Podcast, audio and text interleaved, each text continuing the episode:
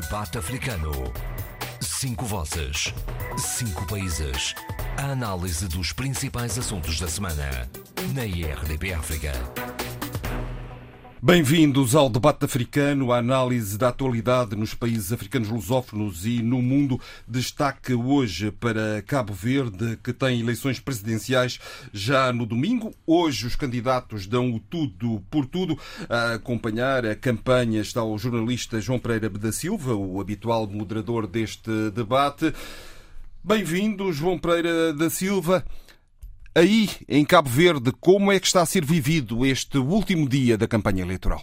Digam, uh, bom dia. Neste, nesta sexta-feira, as atenções concentram-se justamente aqui na ilha de Santiago, uh, em que as principais candidaturas, e de resto, uh, digamos de uma forma geral, os, os, candidatos às eleições de domingo concentram as suas atenções.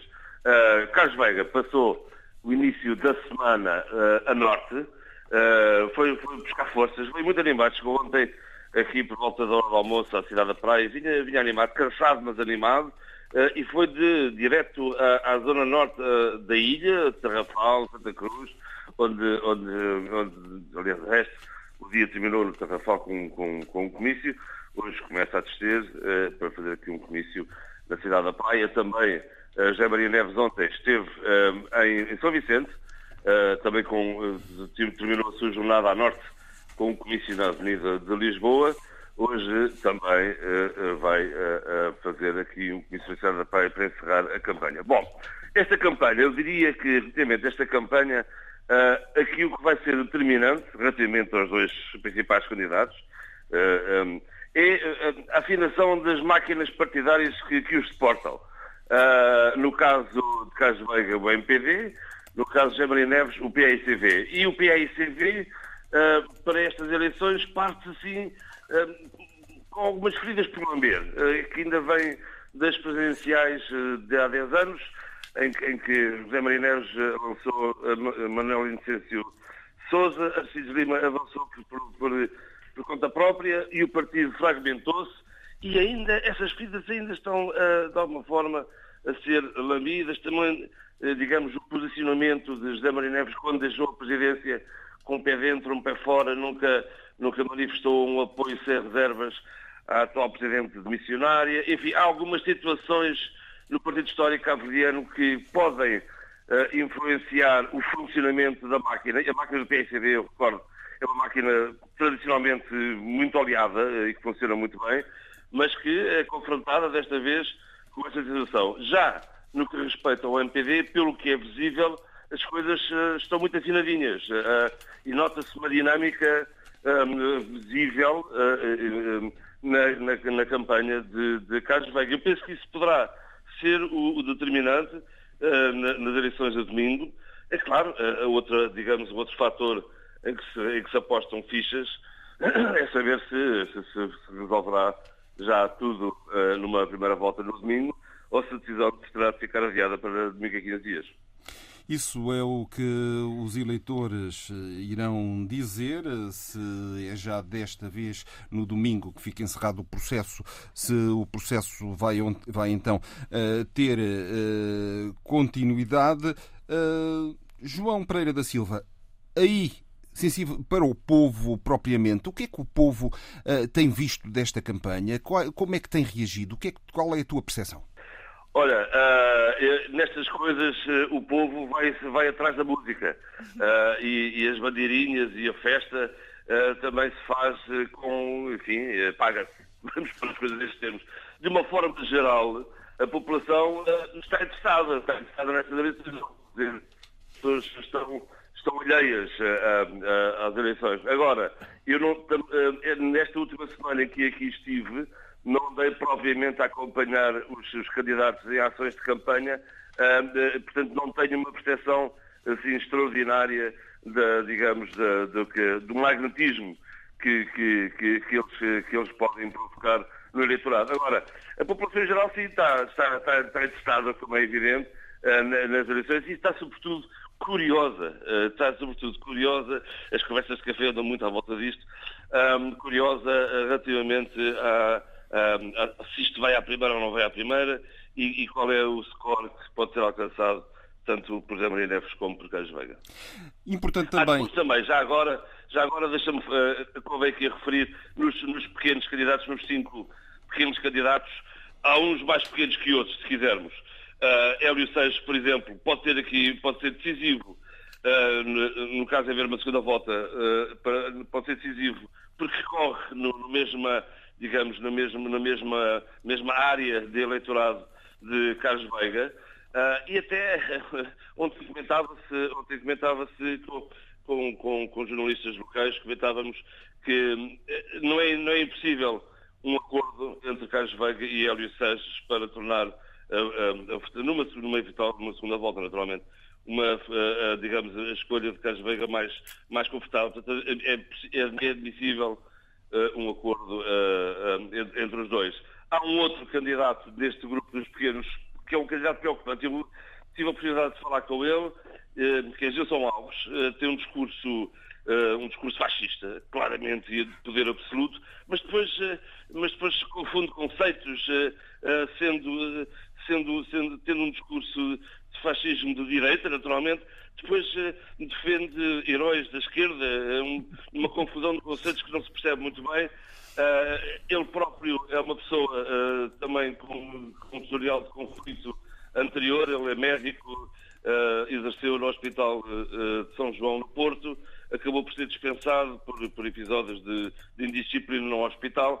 Aqui apresenta-se como empresário das tecnologias no Exército de Medicina, uma personalidade uh, estranha, no mínimo estranha.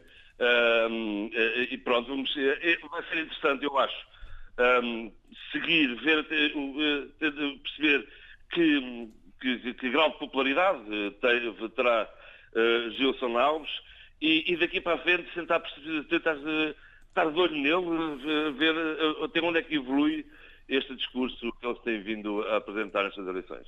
João Pereira da Silva, e há também a expectativa por parte dos observadores, eh, nomeadamente da União Africana, como o próprio chefe de missão eh, se te referiu, eh, nomeadamente hum. expectativas porque Cabo Verde é, um, é ou pode ser um exemplo para outros países. Sim, não. Uh, uh, o embaixador Ismael Gaspar, uh, que foi ministro das Relações Externas de Angola, ele, ele, ele esfia esta, esta enorme, enorme delegação de missão, esta enorme missão da Observação Eleitoral Africana. São 35 pessoas fora, fora, fora as outras pessoas de apoio. Estão aqui no, estão, estão aqui no mesmo hotel em que eu estou. Portanto, ocupa muito espaço. é muita gente. não sei se se eleições noutros países eh, com, com, enfim, com um ambiente social e político mais difícil, não sei se seria uma, uma delegação assim tão extensa. Mas, enfim, a verdade é que uh, uh, o embaixador Ismael Gaspar um, olha, e, e a União Africana, de alguma forma, olham para Cabo Verde como um caso de estudo de sucesso nas eleições. Não sei se os observadores vêm cá aprender como é que se faz democracia em África, talvez seja isso, para depois reproduzirem nos seus países. Se assim for, eh, é importante que esta enorme missão de observação eleitoral seja mais que uma mera missão de turismo eleitoral. Uh, portanto, digamos que essa é a parte curiosa seguir uh, dos senhores observadores da União, uh, da União Africana. Bem, João Pereira da Silva, vamos abrir aqui a conversa aos restantes membros do painel e José, José Luís Opfer Almada está desejoso exatamente também de falar uh, a propósito deste assunto. José Luís, acabámos de ouvir o João Pereira da Silva, faça o que ouviste, o que te apetece, o que, te, o que queres dizer. Eu, eu vou falar, faça o que eu ouvi e faça o que eu tenho seguido. Portanto, vou ter uh, nítidas divergências sobre alguns pontos focados por João Pereira Silva. Primeiramente, diferenciar entre, entre dois candidatos nitidamente favoritos, o Zé Maria Naves e o Carlos Veiga, primeiramente porque têm uma ideia muito clara do que querem. E isso está vazado nas respectivas plataformas eleitorais uma plataforma eleitoral muito mais desenvolvida no caso de José Maria Neves e no caso do Carlos Veiga, uma carta ao povo de Cabo Verde e um contrato com o povo de Cabo Verde e um vídeo que é Aventura Crioula, se me, se me der tempo, uh, faço comentários sobre isso. Uh, por um lado. Por outro lado, são os únicos candidatos que têm feito comícios nas várias ilhas de Cabo Verde. E os comícios, pelo que se vê pelos vídeos e pela informação audiovisual, portanto, são enchentes. São enchentes. Mas isso não é preocupante neste tempo ainda de, Exatamente. de? Deixe-me deixe desenvolver as ideias sem, sem muita interrupção. Uh, primeiramente, o que se constata é que uh, uh, em vários comícios muita gente não usa máscaras. Portanto, pode acontecer o que aconteceu nas eleições precedentes, tanto nas autárquicas como nas legislativas. Logo depois das eleições, 15 dias depois, vai haver um surto.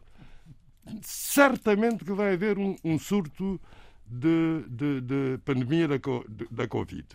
Segundo, há um preceito do Código Eleitoral que diz que uh, os comícios das campanhas eleitorais não podem ser animados por músicos profissionais. E o que se vê em vários comícios, e constato que talvez mais nos comícios do Carlos Veiga, é que há vários músicos profissionais conhecidos internacionalmente, por exemplo, Beto Dias, só para dar um exemplo, a participar nos comícios. E eu devo avisar os candidatos. Isso pode ser muito bem para, para, para efeitos de showmício, de política espetáculo, mas pode trazer desilusões terríveis.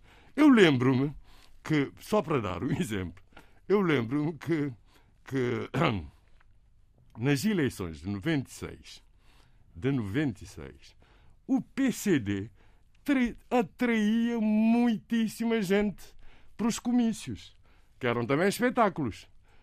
O facto é que só conseguiu eleger um deputado nessas eleições e o MPD reforçou a maioria qualificada. Essas são duas notas fundamentais. Por outro lado, Uh, por outro lado, uh, os pequenos candidatos. Eu devo fazer uma, uma correção, ou o meu ponto de vista em relação ao que disse o, o correspondente uh, em Cabo Verde. Correspondente Gilson, não, o enviado. O enviado. O Gilson Alves não é um populista de direita, não é um fascista. Ele é um populista de esquerda. É um populista. Há dois tipos de populismo.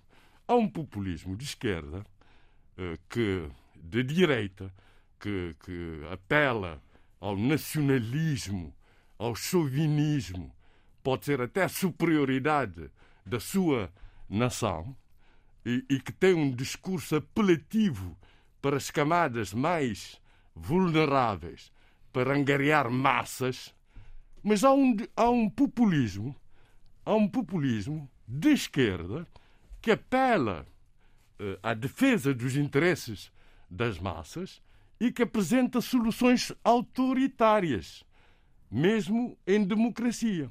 Mas esse será é um ponto caso, comum, não? Que é o caso. Não, o ponto comum, primeiro, são as massas. Uh, segundo, são soluções autoritárias. Exatamente. E ele, e, mas, mas diferencia-se entre esquerda e direita. O Hugo Chávez não é o Salazar, não é? o Fidel Castro não é o Hitler. Né? E são ambos populistas, eh, na minha opinião, autoritários. Portanto, é muito bom diferenciar isso, porque pode ter influenciação na, na, nas opções se houver uma segunda volta. Se houver uma segunda volta. E o Gilson Alves já deu claramente do que faria numa segunda volta. Ele ataca sistematicamente Carlos Veiga. Uh, uh, Carlos Veiga, ataca diretamente Carlos Veiga, diretamente no, naqueles debates que vimos, e por outro lado, uh, exalta a esquerda. Exalta a esquerda. Portanto, o discurso dele, por isso é que quando enviei os temas, eu disse clarificações Exatamente, porque aquilo que aconteceu no Porto, eu não vi as imagens no, no, no Hospital do Porto, que dizem que ele ostentou, uh, portanto, uma suástica. Eu nunca vi imagens. Eu não vi imagens. Mas neste momento não acredito que ele tenha ostentado uma suástica. Eu não acredito. Acredito que ele é um revoltado, fez a greve de fome e que acha-se muito uh, inteligente e que pôs em causa, digamos, a equipa dele, onde trabalhava. Mas não acredito, sinceramente, que ele. Mas ele também não desmentiu. Mas não acredito. Isso é que está a fazer confusão na cabeça das pessoas. Quer dizer, aquele Gilson que eu ouvia falar jamais ostentaria uma suástica. E, e, as pessoas também fazem uma confusão por causa do, do portanto, das tochas e etc. Que é típico, de facto, no início, é típico dos fascistas italianos, dos fácios. Mas eu digo-lhe, por vivência própria, eu assisti a manifestações públicas da FDJ na, na, na Alemanha Democrática, que ninguém põe, põe em dúvida. É um regime autoritário, mas não fascista, antifascista, até dizer basta. E ostentavam tochas. Tochas. Tochas para criar, portanto, o espetáculo. Está a ver? Como também, se você analisar o, o regime, por exemplo, de Kim Il-sung, há todo esse espetáculo. Portanto, não é esse tipo de espetáculo que faz que um indivíduo seja fascista ou não. E conhece-se, todos imitam, querem, quando querem fazer espetáculos, regimes revolucionários, vão aprender com a Coreia do Norte. Né? E ninguém, todo mundo sabe que é um regime eh, autoritário, totalitário até, mas ninguém diz que é um regime nazi. Né? A não ser que se queira dizer nazi de esquerda, o que seria uma contradição uh, de palavras e de sentido. Portanto, só clari outra clarificação. Há um outro tipo de populismo que é mais parecido com o populismo salazarista, fascista, salazarista, mas não estou a dizer que, que nesse caso haja, haja fascismo, estou a dizer só o populismo que é o populismo da erudição. O populismo da erudição. Por exemplo, o Salazar, quando, quando se impôs no, no, na ditadura militar como ministro das Finanças, é porque fez-se reconhecer como um grande professor de finanças públicas, capaz de pôr, capaz de pôr a ordem nas finanças do país que estavam uma catástrofe com as crises todas que houve na Primeira República. E acabar com a dívida. E com a dívida. Isso, portanto, digo, digo, com, por exemplo, com o Casimiro de Pina. Não que eu. Ouçam bem que eu não estou a dizer que o, que o Casimiro seja salazarista, tanto mais que ele dá o exemplo de Salazar como exemplo negativo. Mas aquela erudição que ele mostra, que ele é o único que conhece a Constituição da República e que é capaz de aplicar, portanto, é de uma erudição, portanto, quer-se banjar erudição para se para se para se uh, uh, politicamente. Para se impor politicamente. É como quando se faz uh, discursos em casamentos. Quanto mais difícil o discurso e menos entendível pelos mais convivas, e mais, mais, e mais sem sentido. Mais, mais as pessoas dizem Ei, pá, ele é muito bom. Porque não perceberam. Não é? Portanto, é isso. Portanto, na minha opinião, há esse tipo de populismo. Pronto. E nesses outros candidatos? Ah, e isso ficou evidente. Quer dizer, pessoas que, de facto, eh, quer dizer, a ignorância é tanta, inclusive da língua em que falam, que sinceramente duvido que consigam. Claro que vão ter votos de amigos, né? mas se não. Não terão mais depois. Depois há, há o caso. Eu gostaria de falar de um caso muito específico que é do Joaquim Monteiro. Como sabe, no debate, no segundo debate, ele disse que,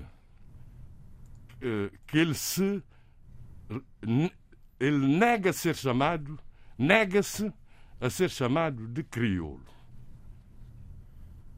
As pessoas não perceberam que não, não admite que a língua, que a nossa língua materna, seja chamada de crioulo, que se deve dizer língua cabo-verdiana. Pois bem, há duas coisas aqui. Primeiro, ele defende a língua cabo-verdiana. Não diz dialeto cabo-verdiano, nem sequer diz idioma, que era o termo conciliatório que os claridosos utilizavam no tempo colonial fascista para dizer língua, né? E para ultrapassar a questão do dialeto. Mas recusa o termo crioulo. Porquê? Porque ele tem razão e não tem razão. Porque quando o termo su sur surgiu, significou uh, o, uh, aquele que quase criado. Quase criado. Por outro lado, significou o branco ou o negro que, que, que, que, que se criaram, se fizeram nos novos países descobertos pelos europeus, descobertos aos olhos dos europeus. Mas hoje em dia, o crioulo tem um sentido completamente diferente, que é o sentido de reelaboração de culturas originárias para dar uma coisa nova. Portanto, isso é o crioulo, é um novo que surge como síntese de crioulas, de culturas originárias, de gente que veio de fora. E é esse o sentido que ele ainda não aprendeu. E há textos. Ele e muitos. E muitos aprenderam. Portanto, um crioulo pode ser um negro, um branco, um mestiço, o que interessa é, é a cultura, que é, que é crioula, e que chega ao seu paroxismo quando a essa cultura corresponde uma língua, que é o caso de Cabo Verde. E eu até tenho uma explicação porque é que em determinados países crioulos, como, como Cuba, por exemplo, ou até o Brasil, eh, não eh, persistiu não subsistiu, não sobreviveu uma língua crioula, porque isso tem a ver com os tempos de colonização. Em todos os países uh, das Américas, da África, do Oceano Índico, Oceano Atlântico, que adquiriram a independência no século XX, nos anos 50 e 60, há uma língua crioula, não há exceção. Todos os países mestiços que adquiriram a independência num século XIX, uh, uh, as Américas, o crioulo desapareceu. Porquê? Porque quem chegou ao poder foram as elites brancas que impuseram a língua do colonizador e fizeram com que a língua, a língua, a língua, a língua crioula que existia desaparecesse. E a língua crioula cresceu e, e, e, e complexificou-se como língua de resistência, como língua nacional. Você não encontra num único país eh, que teve a independência no século XX, nos anos 50, Jamaica, Antilhas, que ainda não têm independência, Reunião, Cabo Verde, São Tomé, etc., etc., que não tem uma língua crioula. Sanquitos, Portanto, é essa a minha explicação eu acho que isso é inédito, essa explicação. E até Honduras. Acho que ninguém ainda tinha dado essa explicação para isso. Bom, portanto, esse mal entendido. Portanto, há essa clarificação que é preciso uh, fazer. E todo mundo goza com o homem que já é, que, que, que é mais velho. E quanto, quanto à campanha em si, portanto, seria o que teria que dizer. E devo dizer uma coisa havendo segunda volta, é muito, é muito complicado as alianças. Eu não dou por adquirido que Hélio Sanches vote ou recomenda a votação no Carlos Vega. Por duas razões fundamentais. Primeiro, o Hélio Sanches é primo irmão do Zé Maria Neves. É primo irmão de Zé Maria Neves. Não tem o mesmo apelido, aquelas coisas das famílias em Cabo Verde. Segundo, ele ficou chateadíssimo porque o, o seu nome nem sequer foi considerado, apesar de ele ter sido o primeiro a declarar-se pré-candidato eh, desde dezembro do ano passado, o seu nome nem sequer foi considerado na decisão, na reunião da direção nacional do MPD, para, para, para, para, para, para ser sujeito à votação. Contrariamente ao que tinha acontecido quando o MPD apoiou Jorge Carlos Fonseca, tinha-se considerado um outro nome, um outro pré-candidato, que era o Amílcar Spencer Lopes. Segundo, a segunda razão é que Hélio Sanches foi um dos principais dirigentes do PRD, do Partido da Renovação Democrática, que configurou a segunda dissidência contra Carlos Veiga eh, do MPD. Terceira razão. O Hélio Sanches considera Zé Maria Neves e Carlos Veiga como os candidatos da antiga normalidade. Ele diz que ele é o candidato da nova no normalidade e tem atacado os dois, com, atacado com igual equilíbrio. Ataca tanto Zé Maria Neves como o Carlos Veiga. Uh, daquela forma, educada, mas ataca. E, por outro lado, é verdade que ele foi deputado do MPD até há pouco tempo, até a última, a anterior legislatura, mas ele sempre pautou-se por não ser um talibã. Um talibã do, do MPD, sempre muito conciliatório, e etc. Portanto, isso está aberto. Eu não dou por adquirir e não vou falar agora de conversas confidenciais. Também não temos tempo para isso. É, temos de passar aos outros. Para o caso do Casimiro de Pina. O Casimiro de Pina, nos debates que houve, ele também ataca os dois lados. Mas muitos apoiantes do PICV dizem que ele não que o ataque a Carlos Veiga é só para fazer, eh, para encenar, que o alvo principal seria o Zé Maria Neves. Isso também, pensava eu, tanto mais que ele é, até, até agora, é conselheiro do primeiro-ministro Ulisses Correia e Silva. Conselheiro. E é militante do MPD, apoiado pelo MPD em várias eleições autárquicas que perdeu. Mas eu fiquei completamente surpreendido com o último ou penúltimo post que ele, que ele pôs no, na, na, no Facebook, em que ele ataca Carlos Veiga. Ele atacou o Zé Maria, sobretudo sobre a questão das alunas grávidas, que eu também critiquei muito aqui no programa, não sei se se lembra. Agora ataca Carlos Veiga. Já tinha atacado, mas dá um exemplo concreto já tinha atacado com a questão da lei da, que Carlos Veiga é autor material eh, da lei da reforma agrária, mas agora ataca numa coisa altamente sensível, que é Carlos, que ele diz ele que Carlos Veiga foi procurador geral. Como sabe, Carlos Veiga é acusado de duas coisas no regime de partido único. Primeiro, que foi eh, presidente da comissão de saneamento e que ele propôs uma lista enorme de pessoas a serem saneadas, que o Pires eh, moderadamente não aceitou a lista dele. A segunda coisa é que foi Procurador-Geral da República. Mas isso, Procurador-Geral. Mas o Casimiro diz uma coisa violenta. Diz que Carlos Veiga foi Procurador-Geral da República no tempo em que houve uma onda de repressão política repressão política em 1977, que foram as manifestações.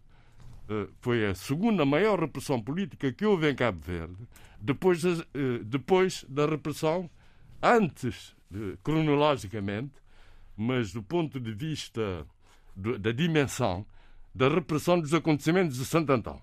Foi a repressão em São Vicente em 1977, em que as pessoas foram presas, torturadas, sem julgamento, uma pessoa morreu, uh, e, e, isso é que levou à fundação da UCID, em 1978. E o, e o Casimiro diz que o Carlos Vegara, Procurador-Geral da República, e que ficou, não tugiu nem mugiu. Não tugiu nem mugiu, ficou em silêncio. Isso é grave. Isso é grave. E por isso, para mim, está em aberto. Portanto, quem é que esses pequenos candidatos vão apoiar no, numa eventual segunda volta. Numa eventual Bem, segunda mas isso volta. também são os mas, eleitores maneira, que irão eu decidir. creio. José Luís, gostaria. Só, só, só para acabar. Temos mesmo Não, terminar, acabar. temos de passar uh, Só para aos acabar, restantes só para membros acabar. do painel. Só para acabar, só para acabar e Então dizer sejas isto. breve. Por isso é que os dois candidatos favoritos, tanto o Zé Maria Neves como, como Carlos Veiga, estão a dar tudo por tudo para ganhar a primeira volta. Eu creio que é por causa dessas incertezas. Também. Se bem que para Carlos Veiga é decisivo, porque, segundo creio, é a sua última chance de se candidatar a Presidente da República. Mas isso os eleitores irão decidir. Obviamente. Uh, uh, Depois já no domingo uh, iremos saber Iremos então saber, qual sim. foi a decisão. Uh, Costuma-se dizer que o povo é quem manda, o povo é soberano. Abílio Neto, relativamente a este processo, a esta campanha até agora em Cabo Verde? Uh, duas notas. Que são notas que tenho mesmo que deixar. Uh, o facto de aparecerem uh, dois candidatos que se destacam e depois, abaixo destes dois candidatos, outros dois candidatos jovens, jovens, que tentam efetivamente romper. Uh, não vale a pena estar aqui a, a fazer uh, considerações sobre o posicionamento ideológico tanto de um como do outro, porque o Zé Luís deixou bastante claro o posicionamento ideológico dessa juventude que aparece a tentar regenerar um, um regime eh, que também tem as suas crises, apesar de ser muito bem visto em África, também tem crises, eh, sobretudo crises de transição geracional, que me parecem óbvias, e, e a indicação disso é eh, o pouco sucesso que a Janeira Alfamada conseguiu eh, em termos ele- eleitorais, se quisermos. E depois, o segundo ponto é que eu vi só o primeiro debate, não vi o segundo. Uh, ainda não li as plataformas, vou ler depois de acontecer essa primeira volta, porque haverá uma segunda volta, segundo se pensa ou segundo já se prevê. Uh, lerei nessa altura com mais calma, mas há uma coisa que eu não estou a ver nos debates, daquela componente do debate que se segue nas redes sociais, que tem as limitações que todos uh, sabemos que é eh, discutir efetivamente eh, a visão de futuro para, para, eh, para Cabo Verde. Quando eu digo a visão de futuro, não é propriamente colocar enfim, ref- reflexões sobre o Cabo Verde global, que está mais do que consolidado e é uma via para essa construção eh, da visão, mas é a readaptação eh, da visão que já existe e que tem tido sucesso, mas que tem que ser eh, eh, fundamentalmente, eh, e já se percebeu isso em termos de tendência, redirecionada para a relação eh, ou para a proximidade africana de Cabo Verde. E eu e estou a ver muito pouco desse tipo de reflexão nesta, nesta campanha. Nessa perspectiva, até, eh, eu acho que foi muito mais eh, interessante aquilo que se assistiu na, na campanha presidencial em São Tomé eh, e Príncipe. Uma campanha mais fraca do que a cabo-verdiana, efetivamente, em termos de, de, de, de- de- de qualidade disjuntiva dos candidatos que vêm abaixo dos candidatos vencedores, dos candidatos mais apoiados. Eh, aí Cabo Verde ganha, mas em termos de candidatos mais apoiados, eu vejo o discurso muito, muito demasiado cristalizado. enganado. Eu acho, eu acho que discurso muito estás cristalizado. Não leste as plataformas. Ainda não li as plataformas. Não, mas eu Então, não, mas eu Por isso é que estás enganado. não, o o que eu quero Que dizer, nas o que eu quero dizer é que em termos de discurso, aquilo que se está a transmitir discurso, eu estou a ver muito pouco debate à volta dessa, desse redirecionar para a África. plataformas eleitorais. Acredito que esteja lá, daí eu ter dito logo que não estava, não, não tinha visto. Por exemplo, tanto do Carlos Veiga. Carlos Veiga diz, portanto, sete pontos. Para já fala de uma Constituição viva, o que para mim é uma, é uma crítica implícita, implícita ao atual inquilino do Palácio do Platô, no sentido de que ele não fez a Constituição estar viva. Bom, mas pronto, isso pode ser. Fez aquilo, fez aquilo que eu parte. defendo, que é seguir a Constituição que existe, Eh, Exatamente. Mas textualmente. ele diz, diz isso e fala, portanto, de direitos programáticos, etc. Mas depois fala da economia digital. Isso é extremamente. E o Carlos Vega repete isso sempre no, nos discursos que ele coisa. Isso é, isso, é, isso é o futuro. Sem dúvida. Isso é o futuro. É uma parte do futuro. É uma parte do futuro e ele dá muita importância a isso. O Zé Maria parece-me que ainda vai mais longe em termos de plataforma eh, programática eh, eleitoral, que é muito mais desenvolvida, porque além de falar da economia digital, do, o Carlos Veiga fala de hub, hub Hub. de- digital, o, o Zé Maria Neves fala de economia digital, fala também da transição energética, por exemplo. Importante. Quer dizer, essas questões candentes eh, para uma nova economia, portanto, estão muito presentes na, na visão desses dois candidatos, tanto mais que todos eles reconhecem que eh, a monocultura do turismo eh, deve eh, ser ultrapassada. Deve ser preservada, mas ultrapassada para, não haver os problemas para como agora do mais confinamento, não é? diversificação da economia. Portanto, eu creio que, por isso, é pura plataforma eleitoral do Zé Maria ser muito desenvolvida, apesar dele dizer logo no início que o presidente não governa, quem governa é o governo, eh, que tudo é desenvolvido através da magistratura de influência, tanto o Carlos Veiga como, como o Zé Maria Neves. Por isso é que dizem, para alguns apoiantes do MPD, a plataforma é confusa. Mas, na minha opinião, não é. Eu vou ler os dois documentos, mas não era bem É aí. isso Bem, mas eu- precisamos Mas de ouvir. Isso, e eu, e eu aproveito para felicitar, portanto, esses dois candidatos por terem uma ideia extremamente clara dos poderes presidenciais em Cabo Verde, não deixa lugar a dúvida. E mais, e vou repetir uma coisa: em Cabo Verde, eh, pelo eh, figurino constitucional, tudo está feito para a estabilidade governativa. Mesmo que um presidente seja intrusivo, não consegue fazer cair o governo. E vou, e vou lembrar só isso. Para que um governo caia em Cabo Verde, é preciso que sejam rejeitadas duas moções de confiança numa legislatura, quatro moções de censura, para isso para di- dissolver a Assembleia. Para cair o governo tem que ser duas moções de, de duas moções de censura ou a rejeição da moção de, de- de- de confiança que apresenta o programa do governo. Portanto, eh, eh, e- e- e- e no caso de dissolução do Parlamento pelo uso da bomba atómica, conjuga-se o que em outras constituições são dois dispositivos diferentes.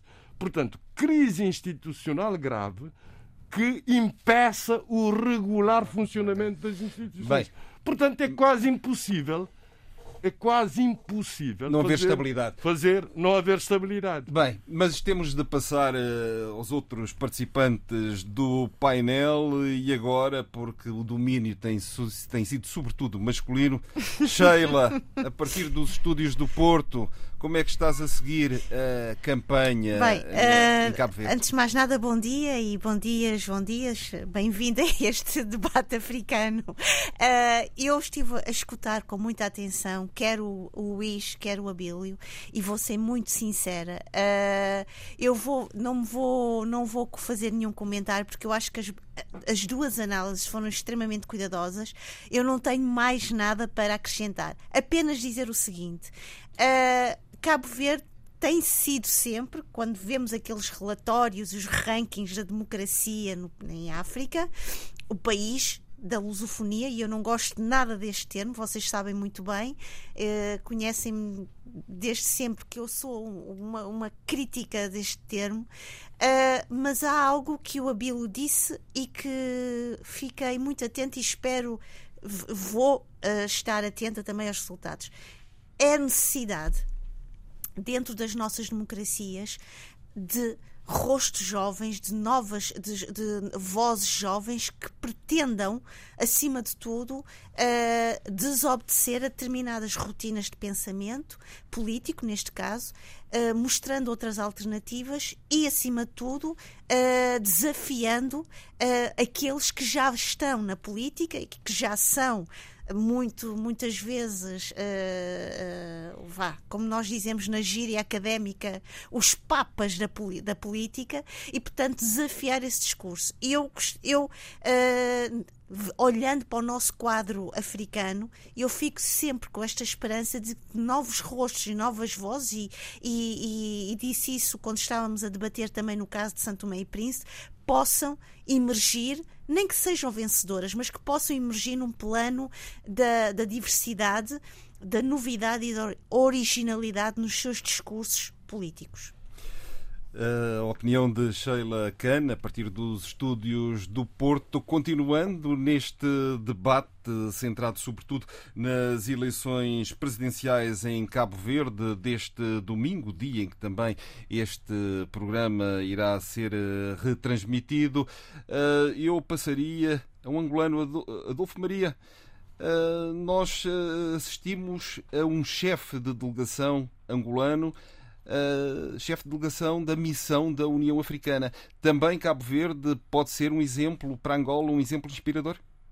Sempre foi. É, quer dizer, se é inspirador ou não, não sei. É um exemplo. Agora, se inspira os angolanos, uh, isso já, já pode em dúvida. Uh, tudo o que aqui foi dito, exaustivamente dito, deu uma panorâmica muito, muito, muito interessante, muito completa da, da situação. Eu, o que eu quero dizer apenas é isto: é que o nível do discurso político em Cabo Verde, é, o, o, nível do debate e, e, e, e, o conteúdo das plataformas é, dos dois principais é, dos dois principais concorrentes, não é? mostra que Cabo Verde está a uma distância enorme dos outros PALOP. E, e já sempre esteve mas cada vez mais consolida essa distância. E neste momento, em que o que se passa no meu, no meu país é extremamente preocupante, eu vejo uh, esta distância, não, fico contente por um país africano ter o êxito que tem. E fico muito triste por uh, nós, não, de maneira alguma, podemos acompanhar e estamos a recuar mesmo em relação a este avanço, que, em, em relação à posição de Cabo Verde. Para mim sempre foi um exemplo. Eduardo Fernandes, um guineense, como é que Eduardo Fernandes vê uh, esta campanha? Os votos são só no domingo. Uh, em Cabo Verde, o país gêmeo. Para já, Cabo Verde é uma democracia consolidada. Porque... longe disso, longe disso. Se, se, se, destruir o coração, acaba, não é? Mas partilham o coração a Milcar Cabral. É, está bem, nesse sentido. Uh, para já, Cabo Verde é. Que apareceu pouco, uma... Milcar Cabral que apareceu pouco nessa, nessas, nessas nessa campanha. Mas pronto. Não, não, o Amílcar Cabral está muito presente na plataforma do Zé Maria Neves. Eu não li a plataforma. Amílcar Cabral está, instalado, está instalada a polémica. Amílcar Cabral. Nos discursos não uma, uma, uma figura que vale a pena. Eduardo. Não vou ler. Desculpa, Eduardo Fernandes. Mas tinha que lançar aqui isto. Nessa farpa tinha que. Mas está, está. E a frase que o maior dos o maior dos maiores cabo-verdianos é do Carlos Veiga. Não. Não agora, antes. Sim. Desculpe, desculpe. É, é, em Cabo Verde existe uma democracia que podemos dizer que é consolidada. Pela, a praxis democrática é uma realidade em Cabo Verde. É, mesmo as polémicas que surgem de quando em quando faz parte, fazem parte da, da própria democracia. E acho que é, ninguém pode pôr em causa essa, o seu sistema político em Cabo Verde e pela forma como tem funcionado, evitando crises de maior. É, há pequenas crises, isso existe sempre, não é? olha, basta pôr um orçamento em discussão no Parlamento para haver discussões e, e posições uh, antagónicas. Não é? Mas a verdade é que a democracia cabo-verdiana tem-se imposto e é, de facto, um exemplo no continente africano, não é? Sendo assim, as ilhas de Cabo Verde, o arquipélago de Cabo Verde, tem sido é, um dos exemplos, juntamente com Uh, qual é outro uh, outro Comores, não é? Não, Comores não. não. Maurício. Maurício, Ilhas Maurício. É, mas, é Seychelles. É. Botswana também dizem, mas Sim. eu não estou de acordo. Pois. Mas uh, uh, uh, as Seychelles é de facto. E as Maurícias, não é? As Maurícias têm tido um desenvolvimento extraordinário. Devo dizer que, pela primeira vez que eu fui a, a, a Paris, já lá vão muitos anos, uh, entrei numa loja para comprar um plover. Comprei o plover, levei para o hotel e quando vou para vestir, tive curiosidade de ler a etiqueta. Made in Mauritius. Incrível. E, portanto, uh, uh, já nessa altura, já lá vão quase 30 anos, já tinha uma indústria têxtil muito importante, muito importante. Não, é? não era só o açúcar, que foi de facto um grande exportador, mas era também monocultura. Já... E, ah, pois, chegou a ser monocultura. E depois diversificaram e tiveram o sucesso que têm hoje. Não é? Em África é um dos países mais desenvolvidos, não é? as Ilhas Maurícias. Bem, eh, e a primeira parte. Eu queria só fazer uma observação. Muito curta, que estamos mesmo no fim. No fim. Uh, senti a ausência na, na, na reflexão excelente do, do Luís e muito minuciosa, como sempre, uh, de, do papel da diáspora cabo-verdiana neste, neste tempo tão importante para o Cabo, Cabo Verde. Infelizmente o tempo, uh, Sheila, não dá, não dá para tudo e nós estamos mesmo no fim deste, de, deste, estamos mesmo no fim deste debate, da primeira parte do debate africano, a parte eh, que é a rádio difundida, um debate que contou com João Pereira da Silva em Cabo Verde, em estúdio no Porto, Sheila Khan, aqui em Lisboa, Adolfo Maria, Eduardo Fernandes, José Luís Opfar Almada e Abílio Neto. Eh, de referir que teve produção eh, de Paula Nunes e apoio também de Vítor Silva e assistência técnica de João Carrasco. A moderação foi de João Costa Dias. Nós voltamos já a seguir para a segunda parte em podcast. Retomamos o debate africano de hoje, uma primeira parte centrada sobretudo na atualidade das eleições presidenciais em Cabo Verde. Nesta segunda parte, muitos temas, aliás, os assuntos são sempre tantos que não dá para conseguirmos abordar uh, todos eles. E assunto importante esta semana uh, prende-se com Moçambique, a morte de Maria Mariano Nhongo, uma morte anunciada segundo várias figuras uh, ouvidas ao longo da semana, como foi o caso, por exemplo, de Miyakoto. Este é um assunto a ser tratado por Sheila Khan, mas Sheila Khan, no final da primeira parte do debate africano, deixou uma pergunta a José Luís Opfar Almada. Muito rapidamente, José Luís, a, a resposta a esta questão a, colocada questão pela Sheila diáspora, relativamente à diáspora? A questão da diáspora está, esteve, está muito muito presente nas plataformas eleitorais, consta expressamente das plataformas eleitorais, mas também nos debates e nas polémicas. Todos reconhecem que Cabo Verde é uma nação que tem uma diáspora, uma nação global e que eh, todos eh, os cabo-verdianos no mundo têm que ter eh, direitos em, como cidadãos cabo-verdianos. Isso é o básico. A polémica que existiu é que muitos cabo-verdianos da diáspora que têm dupla nacionalidade, inclusive enviaram uma petição às instituições cabo-verdianas a exigir que uh, os cabo-verdianos da diáspora, mesmo os que tenham dupla nacionalidade, possam candidatar-se ao cargo do, do, de, de, de, Presidente da República de Cabo Verde. E, claro, os, uh, uns posicionaram-se frontalmente contra, que não candidatos, porque os candidatos têm que ser muito diplomáticos em relação a isso e dizem que de facto tem que se abrir um amplo debate sobre a questão para depois se chegar a um consenso.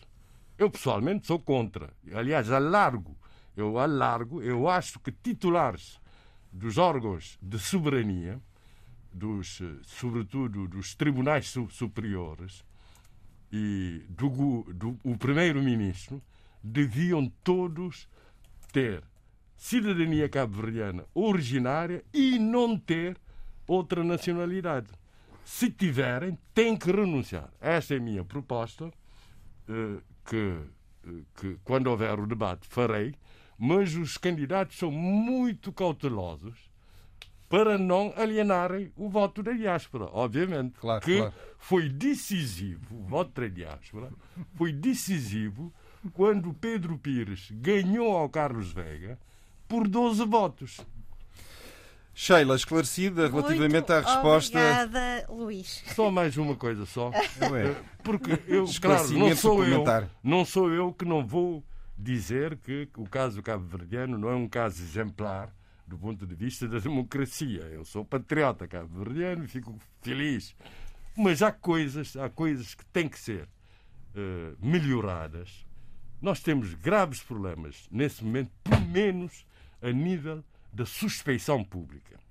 Tem a ver com compra de votos, com utilização de meios públicos nas campanhas eleitorais. E aqui devo dizer que os membros do governo podem participar em campanhas. Podem participar. Se, quem, se tiverem a sorte de, eh, de, de estar no governo, os dirigentes, São podem cidadãos participar como outros quaisquer. mas não podem é utilizar meios públicos, carros, computadores, papel, etc. Não podem, telefone, não podem, mas podem participar plenamente nas campanhas. Mas o mais grave, a, questão de que todo mundo fala, e uns desculpam ou não, é a questão, portanto, da compra de votos.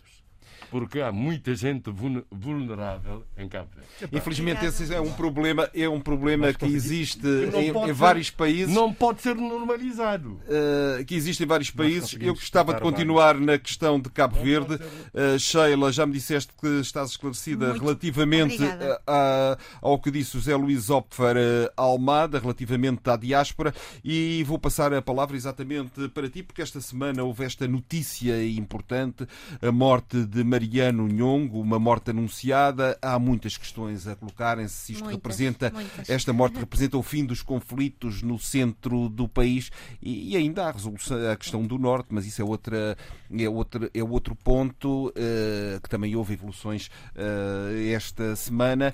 Eh, o que é que significa esta morte? Estava mesmo anunciada? Olha, João, João Dias, eu acho que só a, a- a morte. E lamentável, primeiro dizer isto, que é importante. Qualquer morte humana é lamentável. Ah, ahm, dava ah, direito e tinha espaço para termos um debate inteiro só dedicado a isto.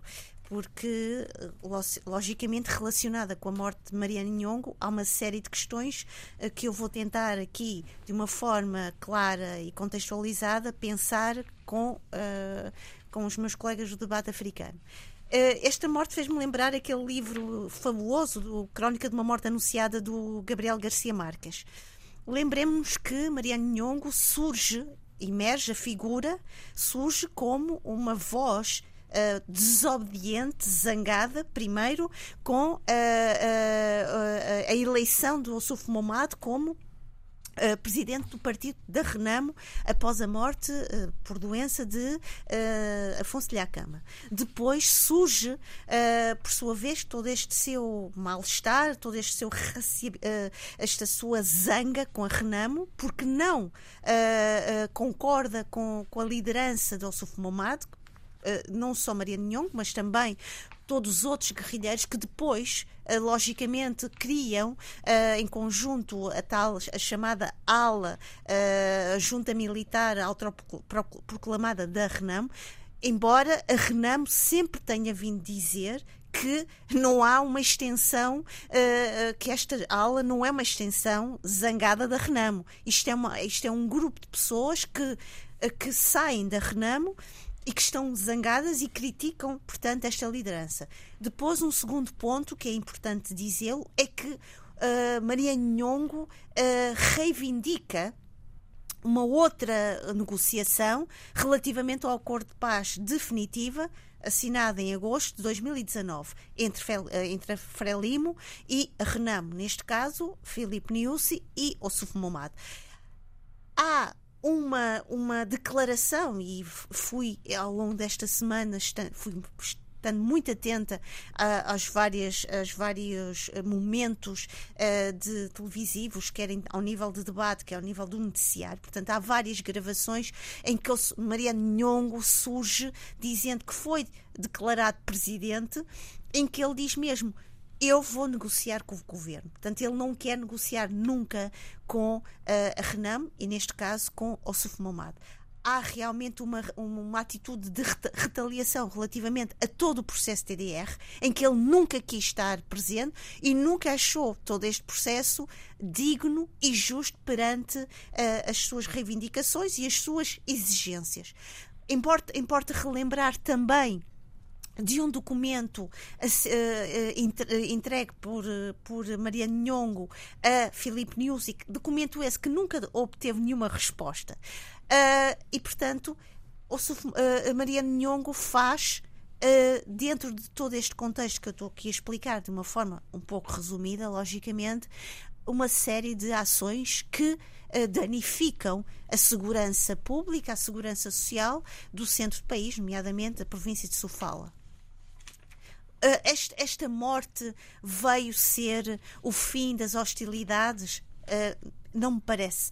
Pois é, preciso sabermos o que é que sucede Deixa... aos guerrilheiros. Pronto, mata-se o homem, mata-se uma erva daninha, mas não se matou a insatisfação de uma série de homens que não se sentem integrados, que não sentem as suas uh, aspirações, as suas expectativas como cidadãos uh, acolhidas dentro deste quadro, primeiro do DDR, e dentro de um quadro que chamaríamos um quadro de paz definitiva e de reconciliação nacional. Sheila, então o que é que é preciso fazer para que isso ocorra, para que estes homens abandonem eh, esta via, a via armada?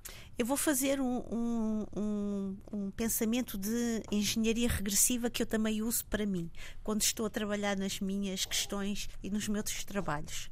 Importa referir que estes homens fazem parte de uma narrativa bélica. Sempre, trabalha, sempre viveram, eh, sempre lutaram e estiveram nas matas. Uh, uh, este, este, processo de reconciliação nacional e de paz definitiva uh, da Renamo com a Frelimo não não se viram neles, não, como disse há pouco, não se viram, uh, não viram as suas expectativas e as suas, eu diria, as suas condições de vida nelas espelhadas e sossegadas. Estamos aqui a falar de uma, de uma, de uma situação de vida, de pobreza, de vulnerabilidade podemos dizer que sim, há algumas pessoas que se entregaram, que, que aderiram ao, ao, ao processo DDR. Entre eles, o, um dos guerrilheiros, o André Mantzagaíça, peço desculpa pela, pela forma como uh, citei o apelido, Júnior, que veio entregar-se e que foi, acima de tudo, uma das grandes figuras desta, neste processo de de, de renúncia a, a, a, esta ala militar autoproclamada da Renamo. Uh, mas a verdade é que o que se passa é as condições de vida, as condições económicas, as condições sociais não são uh, assumidas como uh, assentes num, num, numa, num chão de confiança. E era aqui que eu queria chegar. O que é que eu senti na ausência de, de vários debates riquíssimos com gente que eu admiro imenso pela sua visão, pela sua clarividência. Uh, muitos criticavam e diziam que uh, Mariano Nhongo jamais teria futuro porque era um homem sem carisma político, não era um líder político.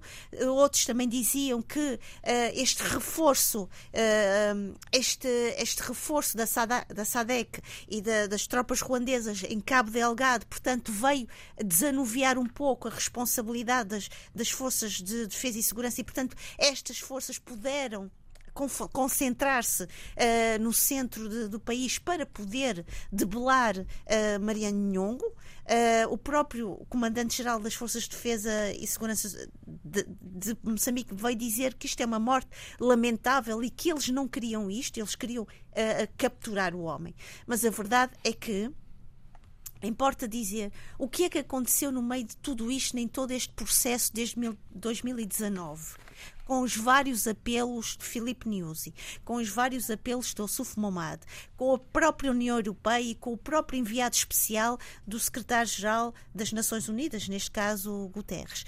A verdade é que há a ausência de uma confiança política em Moçambique confiança política que nós sentimos na própria relação e no próprio diálogo entre Frelimo e Renamo.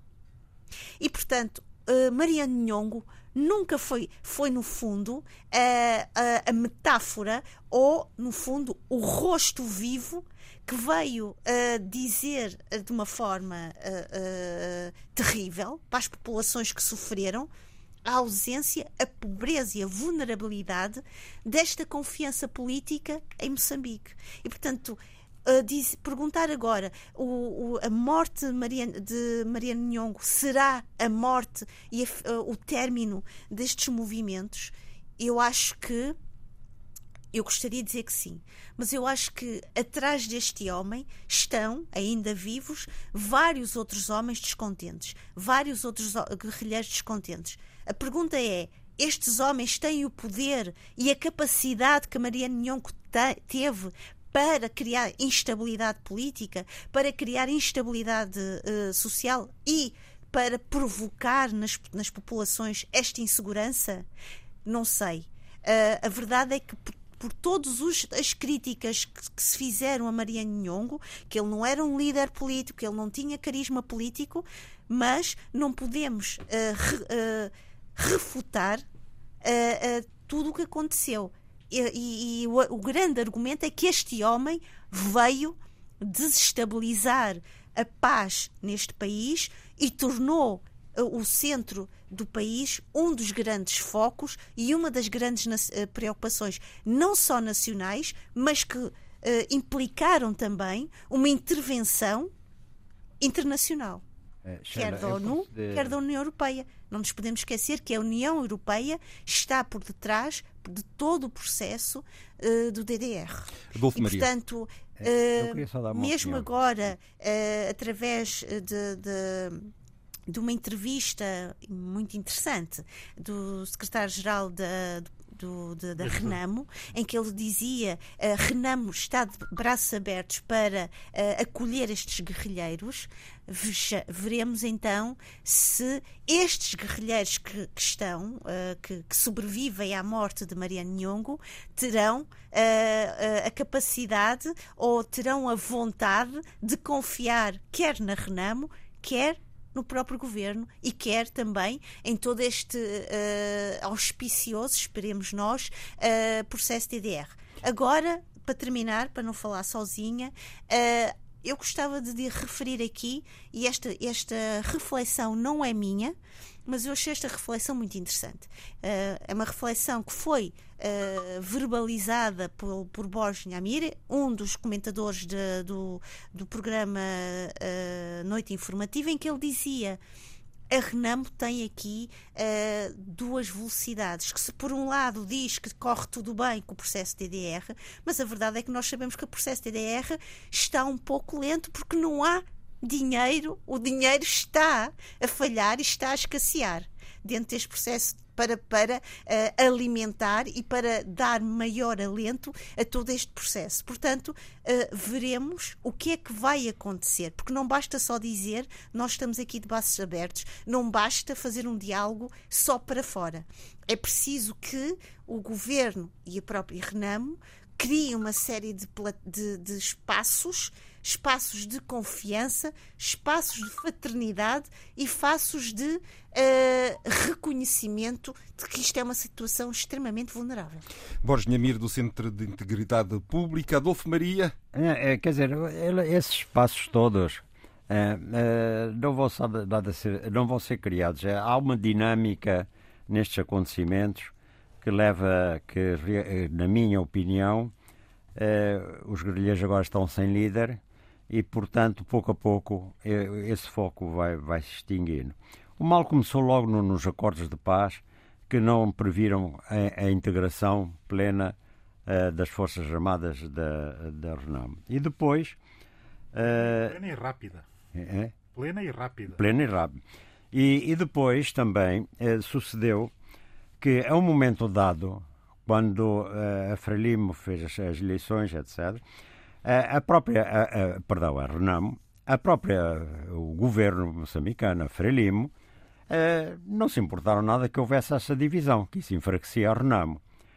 A partir do momento em que um grupo se consolida uh, na guerrilha, mesmo com, com poucos apoios, uh, aí começa a constituir já perigo para o Estado.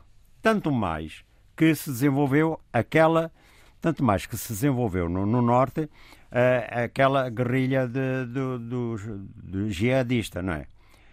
a partir de, do momento em que há dois focos de guerrilha, um deles eh, já não interessa, quer dizer, eh, a Arnam nunca interessou esse foco, mas ao governo, ao governo moçambicano, também não. Portanto, era uma questão de. de, de eu tinha os dias contados. Nhongo. Eh, esta é a minha opinião. Portanto, o resto, as boas vontades e tudo isso. Não, em termos assim políticos, há uma, digamos, um, um pragmatismo que normalmente eh, não olha aos, aos princípios, digamos, éticos e sociais que nós, nós, qualquer destes membros deste painel, tem uh, e, e, preocupa. E infelizmente as coisas vão se passar assim. Os guerrilheiros vão continuar a não ser integrados, eh, eh, eh, as forças, os antigos guerrilheiros também continuam a não ser integrados e pouco a pouco vão diluindo, ou vão adoecendo, vão morrendo, vão por aí fora e, e vão se dispersando. Uh, posso só dizer uma coisa, João Dias? Desculpa, a, a Sim, o Eduardo que também quer uh, falar crueza. também sobre o assunto. Pronto, então eu espero. a morte de Nhongo na, guerrilha, e o Adolfo tem muito, muita experiência nessa matéria, uh, normalmente aparece logo um sucessor. e sobre essa matéria não temos dúvida nenhuma. Já existe, já está indigitado possivelmente já o seu, o seu sucessor. É? Resta saber é se se afirma. Não. Uh, acho que a escolha deve, deve, deve, ter em conta essa, essa realidade. Não é? Uh, mas, de qualquer maneira, a questão da, da, da, da, guerrilha em si, eu não tenho experiência que o Adolfo tem, não é? É só de relatos que eu, que eu ouço, não é? Ah, as pequenas tricas que muitas vezes existem entre os guerrilheiros ah, ah, e que por vezes levam a conflitos muito mais graves, é preciso, é preciso haver uma chefia, uma direção muito forte para apaziguar os ânimos e impor uma imensa disciplina. Não agora, quer dizer, o contexto é totalmente diferente de quando Nhongo te, uh, resolveu ir para, para a luta armada. Agora é diferente, é, é derrota, é, é, a escolha de um outro líder que provoca mais confusões, com menos prestígio e tudo isso, e, e, e cerco, e cerco militar. Exatamente, exato. Portanto, ah, eu julgo que uh, que a, eh, a, a, guerrilha vai continuar, não, a guerrilha vai continuar com outra chefia, boa ou melhor ou pior, mas vai, vai, vai, vai continuar. Eu acho que não. Bem, vamos ver o que é que a realidade social exatamente, vai Exatamente, Abílio, sobre este assunto? Eu ouvi com muita atenção a Adolfo Maria, mas depois o Eduardo Fernandes quase que me ia tirando o, o, o, o pão da boca, ou a bola dos pés, uh, ali na zona do penalti. Mas uh, ficou por dizer uma coisa que, eu, que, é, que é a questão do risco. Eu estou sempre a pensar nisso do risco e, e, e antever algumas tendências que é o seguinte: vamos supor o seguinte cenário, abrindo, abrindo para a leitura de risco. Eh, se uh, uh, a Renamo do Sr. Mariano Nhongo uh, aparece com uma nova liderança, que tipo de nova liderança poderá vir daí? E aqui é que entra a questão do risco. eh, normalmente vê lideranças mais fracas num contexto enfraquecido. Eh, pode vir uma liderança forte se o contexto for um contexto de fortalecimento, de acordo com aquilo que está a passar no resto do país ou contra os quais eh, essa, essa, essa guerrilha quer se impor, não é? E, Mas nesse e, caso não podem ser mais intransigentes? Aqui a questão dessa renamo, dessa renamo sublevada, digamos assim, é o seguinte, é que ninguém sabe bem, e eu vi e muitos analistas cabo-verdianos, moçambicanos, afirmarem taxativamente que ninguém sabe bem qual é a dimensão uhum. e quais são as alianças que essa, que essa Renamo sublevada tem. Ainda não se conhece, efetivamente, quem é essa Renamo, quem está por trás de Mariano Nhong, que foi só quem deu, andou a dar a cara durante todo esse tempo. Sendo assim, olhando para a situação do país, e aqui a situação do país é uma situação que favorece e muito, ao contrário daquilo que se possa, que se possa pensar, apesar daquilo que está a acontecer a norte e de, um, e de uma certa, eh, de um certo cansaço já de guerrilhas e de, e de, e de conflitualidade interna, eh, a verdade é que ainda há espaço para, para, para, para, para que apareça mais uma voz. É e essa voz, essa voz, se for uma voz eh, melhor, muito mais carismática do que a do Mariano Nhongo, Moçambique tem um problema. Sim, mas... Moçambique tem problema, quer dizer, a Renamo tem um problema e a Frelimo tem também um problema. E mais, e se a partir dessa nova voz, eh, com algum carisma, é bom que se diga isso, com algum carisma, se houver só uma, uma imposição dessas reivindicações e transformar muito rapidamente essas, essas reivindicações eh, numa plataforma para negociação, podemos estar aqui também na presença do aparecimento de uma nova força política em Moçambique. É bom abrir esse cenário. Porquê? Porque Renamo, com essa liderança atual, já se percebeu que é uma Renamo enfraquecida, ele não é carismático. Dois, o líder carismático uh, da outra força democrática, e poderia ser uh, da alternância acabou eh, muito recentemente, há um ano, eh, de falecer e está em processo de transição para uma nova liderança, o MDM. Uhum. E depois temos eh, a Frelimo no momento de transição para uma, para, um, para uma nova liderança. Não me estranharia nada que aparecesse a partir desse, desse, dessa guerrilha selvada da Renamo uh, um novo líder carismático e um novo, um novo líder carismático que pode pôr em causa muito daquilo que é o processo de democratização em Moçambique. Eu queria só dizer uma coisa: é que uh, o, o que disse o Eduardo Fernandes é possível. Mas, eh, mas, seria possível, por exemplo, nós vemos que há uma espécie de guerrilhas autónomas no Congo, mas elas aí são alimentadas uh, com circuitos internacionais de, de, de exploração de, min, de, eh, metais raros. E também não vão muito mais do que isso. Sim. Exato. E só isso. E chega. Só isso. e chega. Não, mas, mas dá para eles sustentarem. Exato. Bom, no caso de Moçambique, parece não existir isso. Pois, mas a reivindicação, no caso moçambicano, é nacional. Há aqui uma reivindicação nacional, que é melhores condições para os combatentes. Quer dizer, isto já dá pano para manga tá bem, mas eh, para, uma, para, para a imposição de uma liderança carismática. Mas nós não vimos ainda o eco que teve essa, essa facção armada da. Pois claro. É verdade, é verdade. Não temos. E nem vimos, no, no ponto de vista organizacional.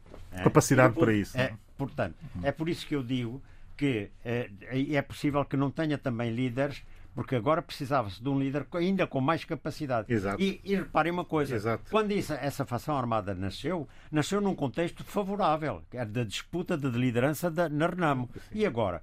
Agora não, agora tem tudo contra ela, inclusive as potências externas. É necessário dizer, que, que, essa liderança se afirme. Moçambique, inclusive a, a, Total, a francesa, e por aí fora. Por aí fora. Uh, Bem, uh, o José Luís, também queres dar a tua opinião sobre isto? Isso.